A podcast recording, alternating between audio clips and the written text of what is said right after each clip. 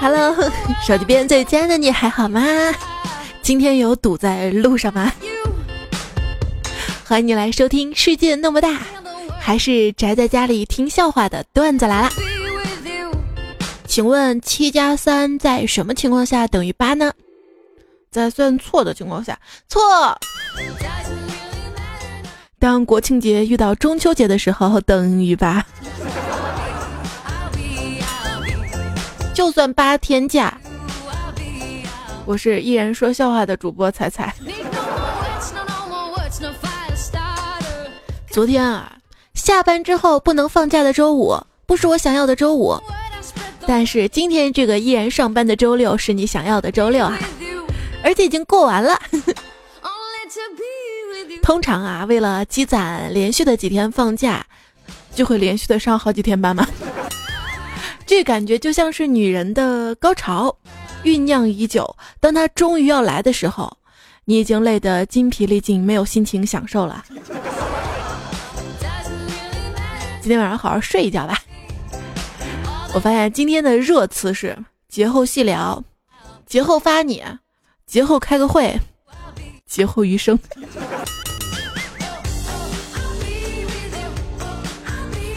哎，开个玩笑啊。还有就是，师傅到机场，师傅到车站，哎，我就知道今天会堵。今天下班前的同事啊，随时注射着办公室里的钟，鼠标停留在关机上，资料夹已经收拾好了，包包已经拉上一半了，前脚掌着地，小腿收缩着，准备时刻发射，上半身对着电脑，下半身四十五度倾斜，正对着电梯口的方向。问题是。哎，怎么办？你说五点半，大家都下班了，我最后一个走，因为中午吃的太辣，肚子不舒服，心想上个厕所再走。一番狂轰滥炸，爽过之后才发现没带纸。那个现在已经六点多了，我表示现在我的腿已经麻了。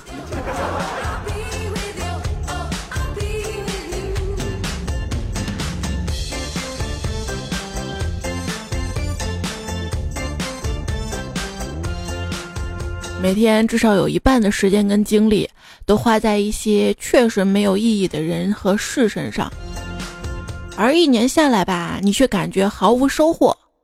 我想这就是一天很长，一年却很短的原因吧。话说，一年之计在于春，一日之计在于长。没错。八日之计再长一点儿，在于浪。这如果十月一号是国庆日的话，十月九号等要上班了，就是国殇日。秋天也蛮好的，可以光明正大、顺理成章又没有由来的去伤感，所有悲伤可以一股脑的就推给秋天，有人背锅的感觉真的蛮好的啊。哎，你不知道一年其他三个季节你都推给了水逆。像我小时候写东西嘛，谈不上有文采，但总归还是会用一些成语的形容秋风。有时候会想到的是秋风瑟瑟，有时候想的是秋风萧萧。而如今秋风吹过，满脑子只有一句话：冷的一批。再冷就是两匹、三匹。因为夏天吹空调一样嘛。这同样是输入二十二度，在夏天就是冷气，在冬天就是暖气。表面上你在改变环境，其实环境定义了你。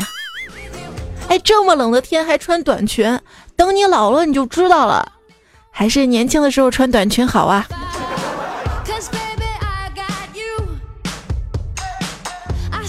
想想以前的我，又胖又丑，而现在的我呢，又胖又丑又老。去年的秋膘还没有脱落，今年的又要贴了。再这么贴，我就我就没地方贴暖宝宝了。没事，膘多了不需要了。就觉得日子过得挺快的，隐约还记得去年发的中秋段子。马上又中秋了，提前祝大家春节快乐吧！哎有没有开过奥迪 A 八、玛莎拉蒂、保时捷的朋友啊？跟我讲讲性能，以及去过迪拜、马尔代夫啥的，跟我说说旅游费还有旅游攻略啥的。我十一有个同学聚会，聊天时候能用得到。你就不会自己上网查攻略吗？啊？或者看人家发的朋友圈？我一朋友嘛，他本来微信是仅可以看最后三天他的朋友圈啊。自从出国玩了一圈回来之后，就能看到最近半年的了。像我们不出去玩，不是因为穷，也不是因为加班没时间，是因为挤。那嫌国内挤，你可以出国呀。我在这里要推荐最佳的旅游景点：十一单位深度游。还有自习室八天七夜游，让你独享一整个大开间、宾至如归的感受，你值得拥有。现在办卡送海南双飞五日游，还可以获得品牌拉杆箱一个。哎呦，太麻烦了，我还是不要了。不麻烦，十分钟这卡就能办好的。我是说旅游太麻烦了。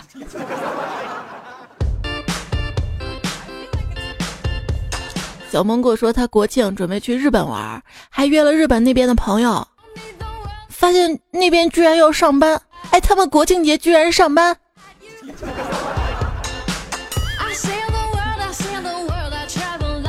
你还没有搞清楚国庆节是啥吧？啊？哎，为什么欧洲旅行听起来那么高大上啊？因为欧洲无弱旅啊。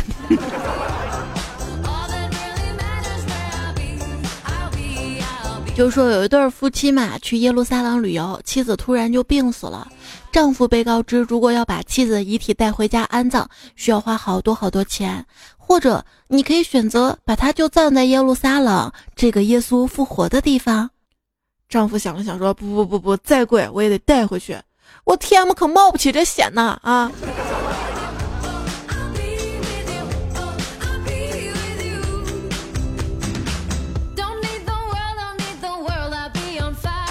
一朋友去旅行的时候，发现一个穆斯林的男孩在超市里跟他妈妈走散了。超市的工作人员靠近他问：“哎，你妈妈长什么样子呀？”男孩说：“我也不知道呀。”沙特阿拉伯的国王呢，刚刚签署了一项法令，允许妇女开车。拉倒吧，你们还嫌沙特阿拉伯不够危险呢？今天坤哥就给女朋友买了一样小巧的安全设备，女性司机只要使用它就可以避免发生车祸了。它就是公交卡。谁说的？一会儿他横穿马路呢啊！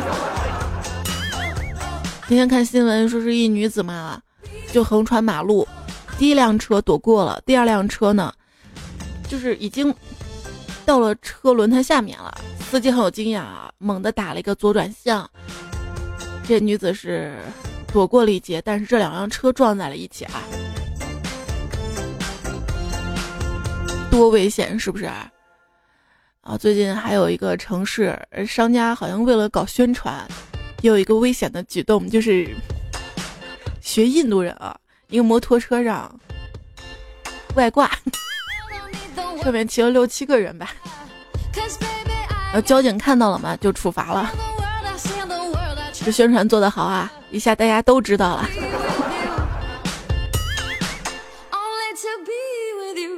不要什么事儿都学印度，印度人特别珍惜他们的传统。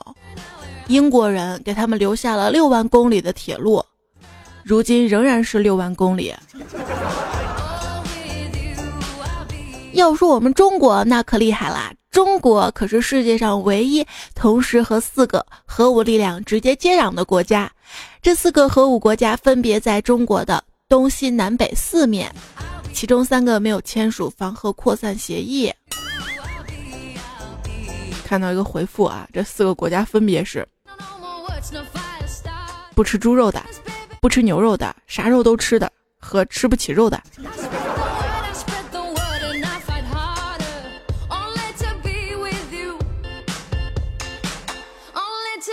据说这个世界上页数少到给你跪下的几本书，分别是：英国人教你做饭、美国人教你健康饮食，法国胜利史，德国人给你讲睡前笑话，意大利的现代纯爷们儿，朝鲜民主之路，韩国天然美女图鉴，中国安全食品全集。犯我中华者，虽远必诛，近则可以商量。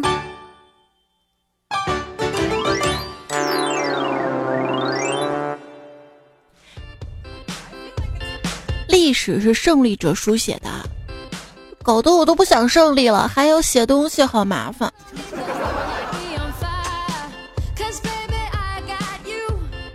跪着抗议根本没意义，因为跪下本身就是屈服的终极啊！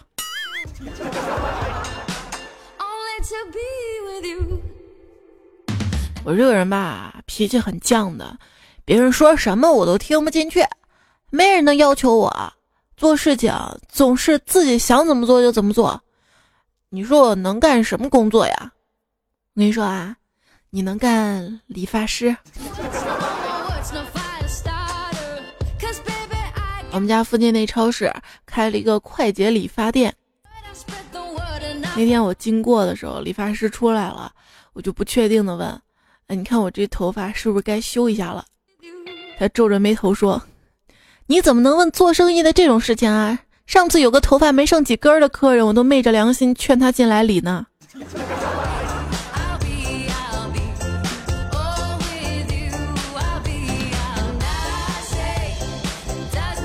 那次去理发，面对和蔼的理发小哥，我主动出击。哎，你今年多大了？你干这行多久了？你结婚没？一个月赚多少钱呢？房租贵不贵呀？家是哪里的呀？最近生意怎么样呀？临走的时候，瞧着小哥懵逼的眼神，我感觉打了一场大胜仗呢。每次有人跟我说办会员卡，我就反过来分析：哎，你看我理发一次五十块钱，办了会员卡，你们一次理发损失三十块钱，一个月理发一次，一年就损失了三百二十块钱，而我充值一年利息也不够二百呀，除非你们跑路，不然是亏的呀。剪完头发一回家，我妈看到我说：哟，你理发了。我说咋了？不好看吗？我妈说你是不是跟理发师讲价了呀？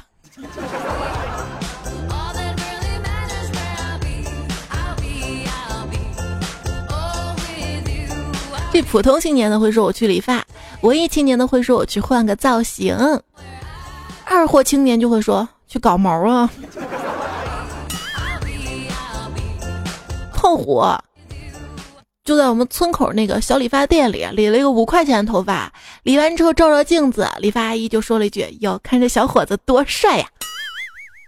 胖虎义正言辞说：“阿姨，人不能为了五块钱就出卖自己的良心。”是这个人生终极哲学理发篇。发型师在理发前的所有意见都请坚决无视，然后将自己多年的世界观投影在自己的发型上。理发师只是你美好形象的助手。当你意识到并且做到这一点，恭喜你！上次你肯定被剪得很难看。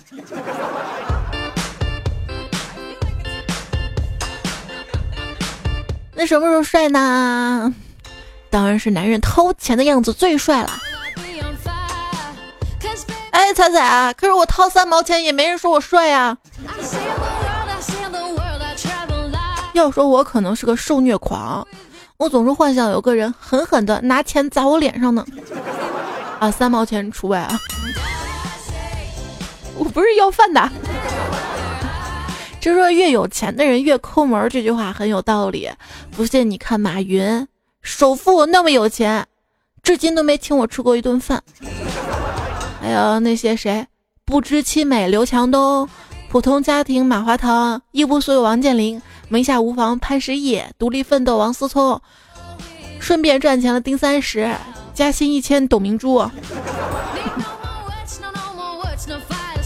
不过讲真啊，这个人真的不能来钱太快了。最近一则真实的新闻，知名汽车自媒体人严闯二十六号获得了汽车之家两千万的投资。二十五号教育女员工要遵守交通规则，并将其拿胶带纸贴在墙上。二十九号就撞人了，进局子里了。福兮祸兮，谁知啊？像有对夫妻嘛，吵架啊，本来挺不开心的哈，因为吵架这平时啊彩票都是丈夫买，买固定号码，一赌气丈夫不买了，妻子去买，就买了几注随机号码，结果就中了好几百万呢。别分钱的时候再吵啊！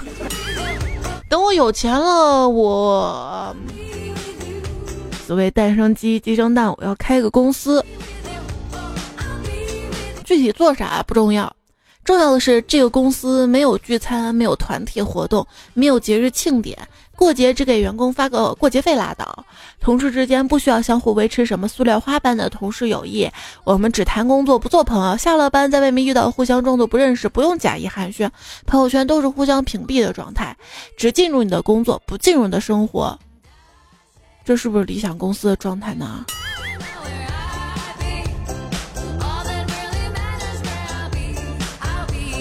在公司里多好多好多好的姐妹，他一旦离职，你们也不联系了嘛？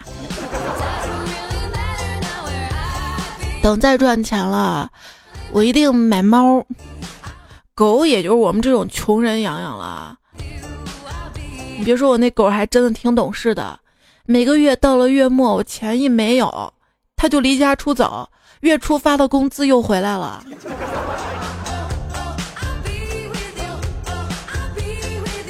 一条泰迪自我介绍：我我我出生在温州，编号 E，所以大家喊我温州泰迪 E。另一条拉贝说：我出生在安吉，我我的编号是 B。你怎么又在黑我的爱豆啊？你们都别瞧不起追星的，追星是一个特别棒的技能，尤其是深度追星的那种。我们公司。有一个妹子进公司面试的时候，HR 一听说他会追星啊，就给他招进来了。结果太正确了，会写文，会拍照，会讨价还价，还兼顾了美工的功能，太完美了。而且追星的都挺有钱的，还不计较工资。多年之后，女儿呢问爸爸：“爸爸，你当年最喜欢的明星是谁呀？”爸爸指着杂志上的新垣结衣，女儿说：“骗人，这不就是妈妈吗？”迪丽热巴、古力娜扎和吉克隽逸这三个人可以组成一个跨界组合，就叫巴扎嘿。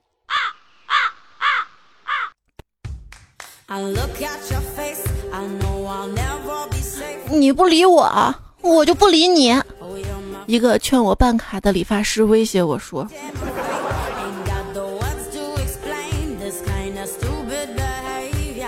奥运会比赛场，几个外国乒乓球女运动员在一起聊天。石川佳纯对福原爱说：‘我们这次都能打败中国的运动员，小爱你信吗？’福原爱说不信。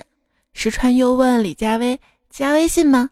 李佳薇说不加。”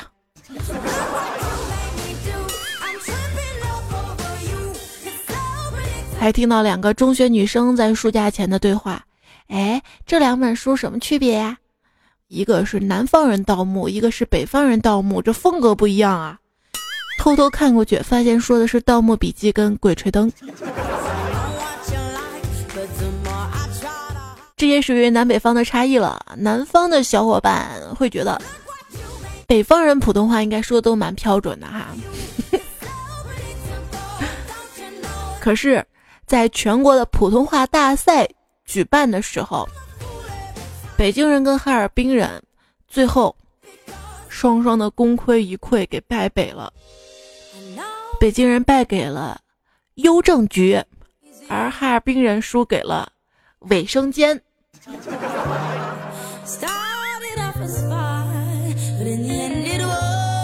好多老北京人都是一个特别存在的群体。哎，你说他富吧？全家三四口挤在一个六十平米左右的破房子里，你说他穷吧？哎，就他那破房子最少能卖一千万。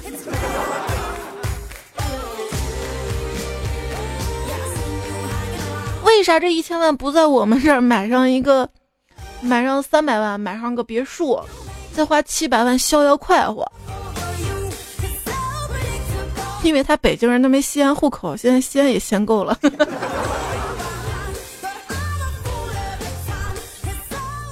问：凭借五十万资金如何介入网游行业最稳妥？答：付首付买个房，然后租给做夜游的人。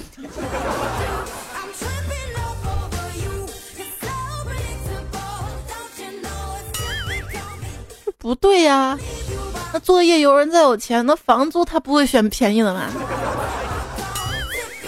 说实话，我现在对腾讯没那么反感了，并不是它变好了，而是百度、阿里变得更坏了。科技圈四大幻觉：索尼破产，脸书入华，谷歌解封，水果药丸。哎，刷朋友圈发现好多人的 iPhone 八都到了，为什么我的还没到啊？是不是因为我没买呀？还有你们嫌 iPhone 叉长得丑，iPhone 叉还嫌你们穷呢。有一个女学生跟她爸爸在一家手机店里面挑手机，这个女学生不停的哭闹着要买最贵最好的那款，只见她爸爸。在一边难过的抽闷烟，最后连工作人员都看不下去了，忍不住上前劝说：“先生，我们这里不能抽烟。”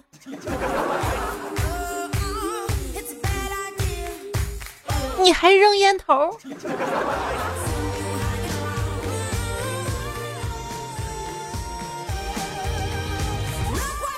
各位买不起 iPhone 八或者是 iPhone 叉没关系，一千块钱总有吧？去买一份意外险，三十万的，按最新残疾标准，切了小指头就为十级伤残，两天赔付三万到你账上。苹果全系列任你够了，不要切多，切多了也是赔三万，这个比什么卖肾的靠谱多了。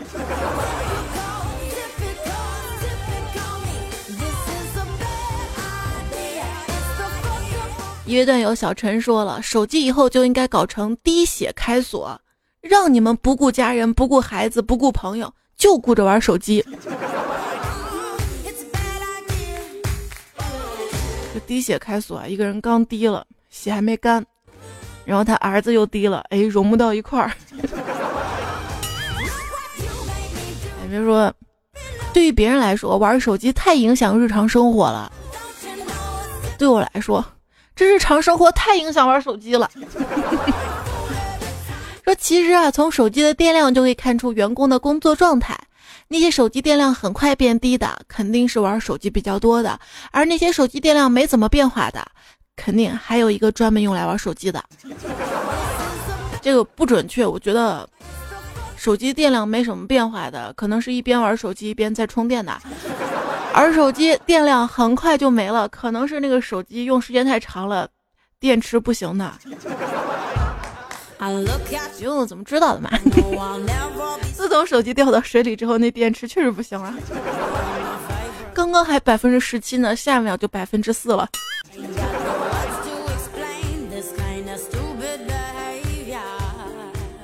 如今啊，我们的生活越来越离不开手机还有网络啦。社交网络上永远有一个模式：某服务内测各种申请，索要邀请，好申请到账号各种折腾。兴趣一过，随即丢弃，老死也不上一次。等待下一波新的服务产品开测。这一个产品啊，提前小范围内测还是相当重要的。就新浪微博不是升级新版之后嘛，老总啊，听说用户对于新版的微博怨声载道，就怒气冲冲冲到办公室里面，就问大家：哎，我问大家一个问题，你们给我如实回答。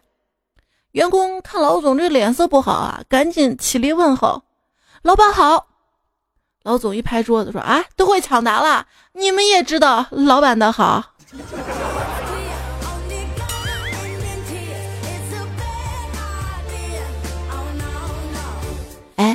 既然 IP 地址每个人都不一样，那为什么路由器 IP 都是幺九二点幺六八点幺点幺呢？我告诉你啊，每个人都管自己的爸爸叫爸爸，那为啥到了社会上，爸爸们不会冲突呢？因为爸爸是私有概念，大多时候一家一个，出门他们用真名不用爸爸。此处爸爸可以理解为幺九二点幺六八点幺幺点幺。你不知道五 K 的屏幕有多大？简单点说，就可以同时播放一百多部 AV 画质的 AV。再给大家说点专业啊，太阳每时每刻都在辐射电磁波跟粒子流，这些粒子呢是由夸克构成的，而夸克的集合体则被称为夸父，所以夸父逐日是一则宇宙学的故事。知道我为啥懂这么多吗？因为我还看中央电视台科教频道。一农民大叔自主发明了揪面片机器，首次实验对比口味，试吃群众都表示口感很差。后来发现是机器漏油掺到了面里。也不知道第一批试吃群众内心是怎么想的哈。但是无独有偶说，这个日本的一个节目，有一条小溪。人踩到里面就觉得脚酥酥的、麻麻的。当地人说这个小溪可以治病，后来发现是旁边房子漏电。你不知道电击治疗吗？谁能想到花花公子的反义词竟然是草草母女？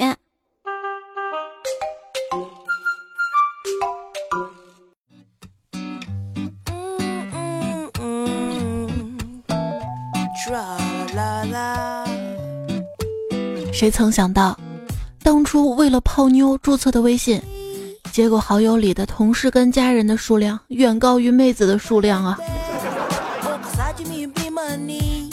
我的朋友圈有很多人晒健身、晒运动、瑜伽之后的照片，说自己变瘦了，皮肤变好了，显得更年轻了。我发现他们的共同点是在变瘦、变皮肤好、变年轻后，照相都使用了滤镜。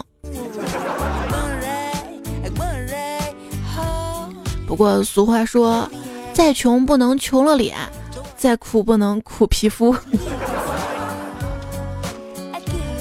哎，你们是送我个皮肤呗？为了让自己看起来更像一个社会人，我特意去纹了个身。当脱下衣服那一瞬间，我跟你讲，哦，我背后纹的二十四个字“社会主义核心价值观”，总是能直击人们的灵魂深处。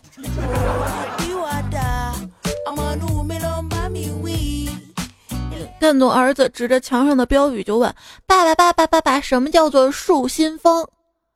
爸爸说：“用你们小学教的英语单词，一个字儿一个字儿翻译出来就明白了。树是什么？tree。新呢？new。风，蜜蜂。bee。啊，好了，你懂了。”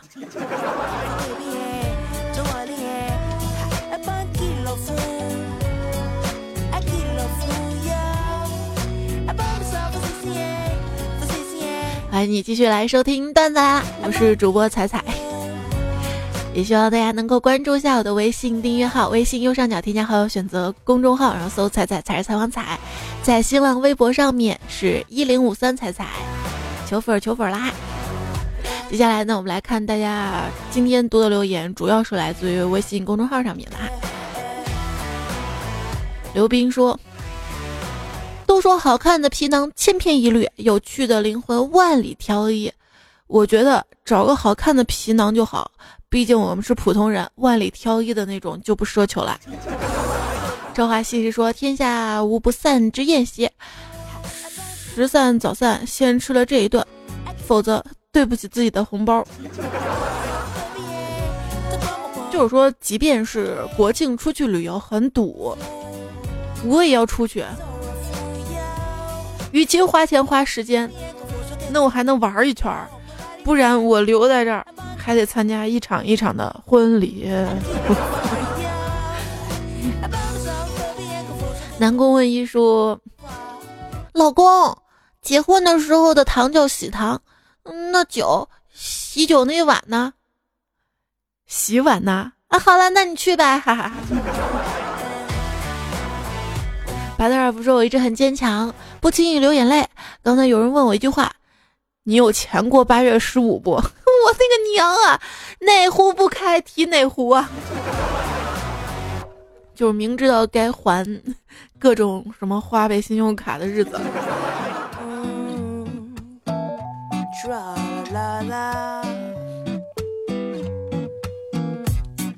悟空说：“仔仔，国庆节我五号到八号都值班，十多年来我们放假都减半。我们公安与交通工作者真是坚守岗位。说了这么多，我只想表达，我坚守岗位的同时，我会看到彩彩来安慰自己的。我以为你会说，我只想表达，我坚守岗位同时，工资是三倍。所以你这样工作还好啦，就跟我之前在事业单位的时候。就即便节假日都加班，但是工资还是照常发的啊，而且加倍。现在我现在这朝不保夕的，节假日不仅不休息吧，工资就不提了，不提了，不提了。自从离开单位，月饼都没人送了。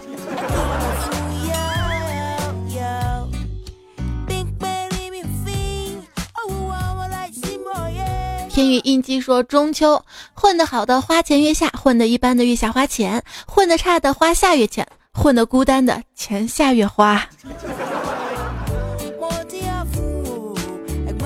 冉冉说：“跟男朋友异地恋，前几天说寄给我惊喜啊，就给我寄了一盒月饼。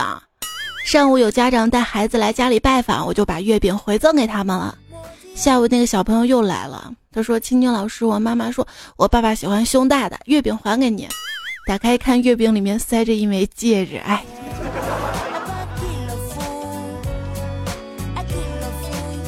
你这是在秀恩爱呢？”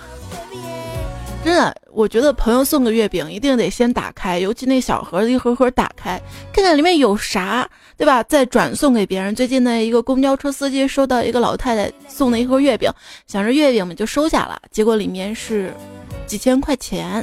老太太说每天坐公交车都受到司机的照顾，特别暖，所以送这个月饼哈。当时我就在琢磨，那么有钱为啥不打车呢？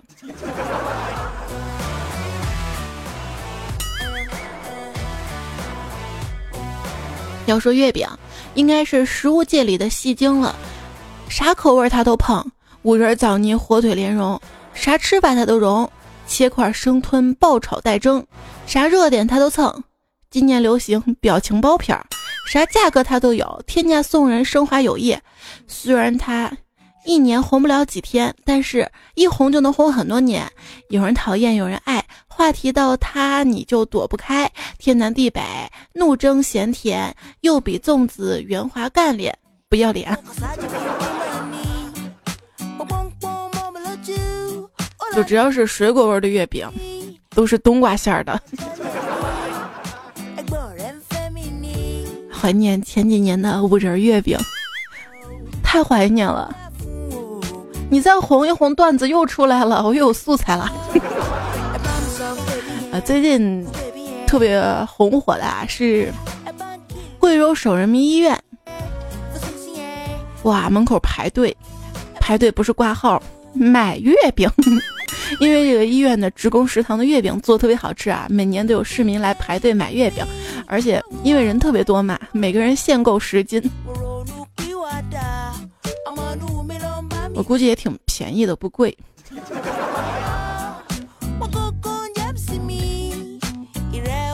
这但凡过节啊，大家都喜欢排队。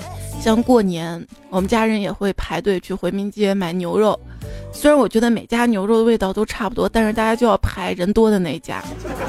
那年轻人嘛，就要排队买什么喜茶呀什么的，排队几个小时。这中国人排的队，不光要计算长度，还要计算宽度。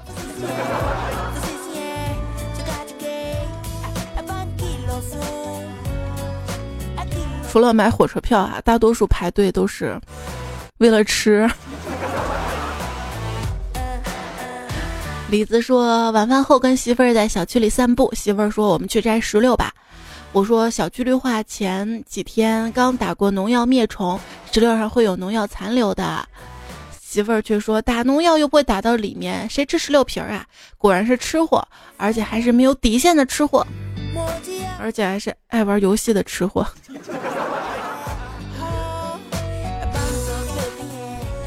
本人急需要购买螃蟹，两百盒，中秋节用。但由于朋友圈太多卖螃蟹的，不知道跟谁买好，买你的不买他的也不好。所以我想你们都先寄几个样品给我吧，我对比之后确定在谁家买。希望大家理解，可以正好送来。醋酱油我自己都有，非诚勿扰。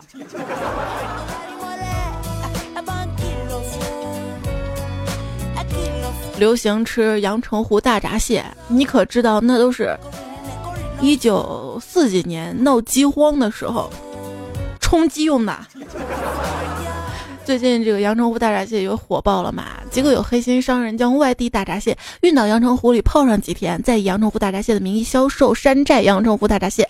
据说仅从外表看呢，即便是阳澄湖当地的蟹农也很难分辨是不是阳澄湖大闸蟹，泡几天就换了个身。这是传说中的镀金吧？其实不仅看不出区别来，你吃也吃不出来区别。能吃出来区别，贵的蟹吃起来那就心情不一样。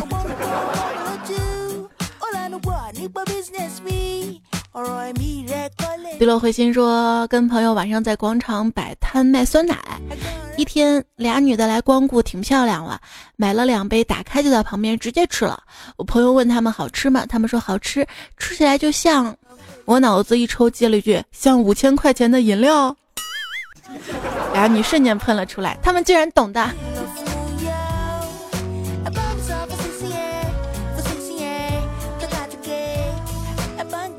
还有酸奶呀、牛奶啊，睡前喝上一袋儿，会比不喝牛奶、酸奶的多花几块钱。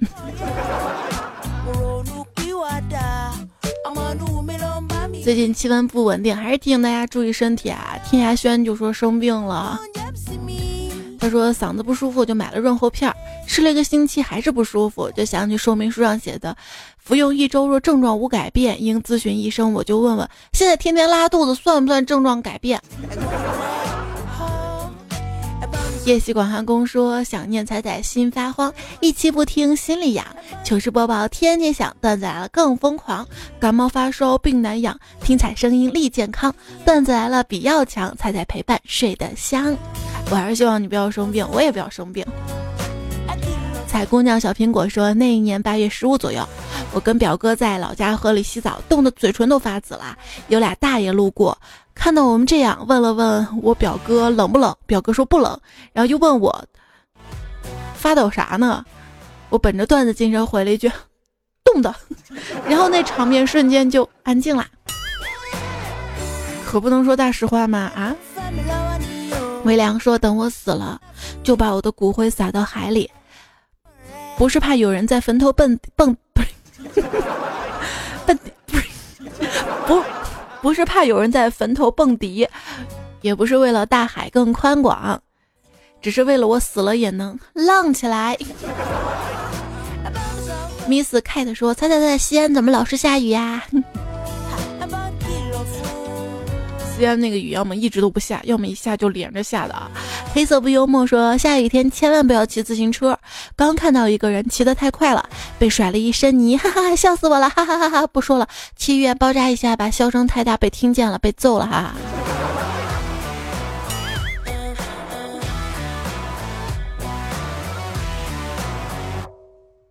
陈博说：“ 名字取的，昨天去相亲，竟然跟那个女孩一起听了你的段子。”怎么样啊？顺利吗？想跟那个女孩说，听段子来的男生都是优秀的男生，至少有幽默感吗？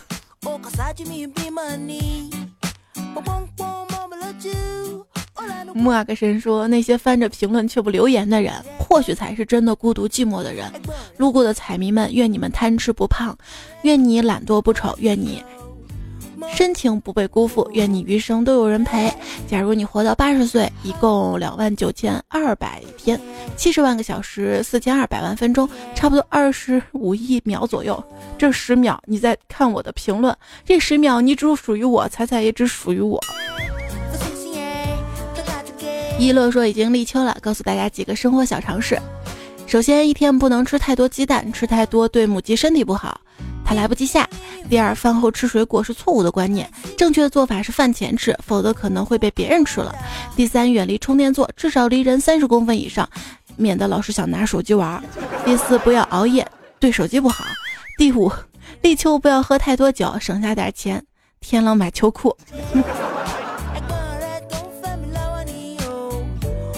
那我也分享个生活小常识吧。第一，秋分时节，恋爱要小心啊，因为容易分手，也易秋后算账。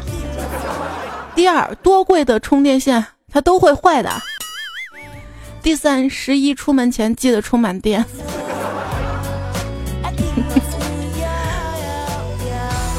昵称或许这位朋友说。手机、电脑、壁纸、铃声都不会再换了，出门也不抓头了，这是不是彩彩说的老啦？可是我还是九五后呀，跟我也没差两三岁嘛。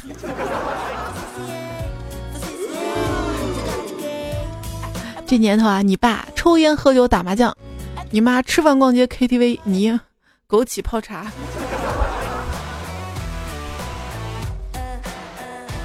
T S V 说四分钟就二十八个评论了，我什么时候能抢到沙发呀？宁采大白就说了，不用灰心，总有抢到的时候。你看这次你的赞不是最多了吗？下期就坐等点点名翻牌子吧。你这样一说，我都不好意思不点名了。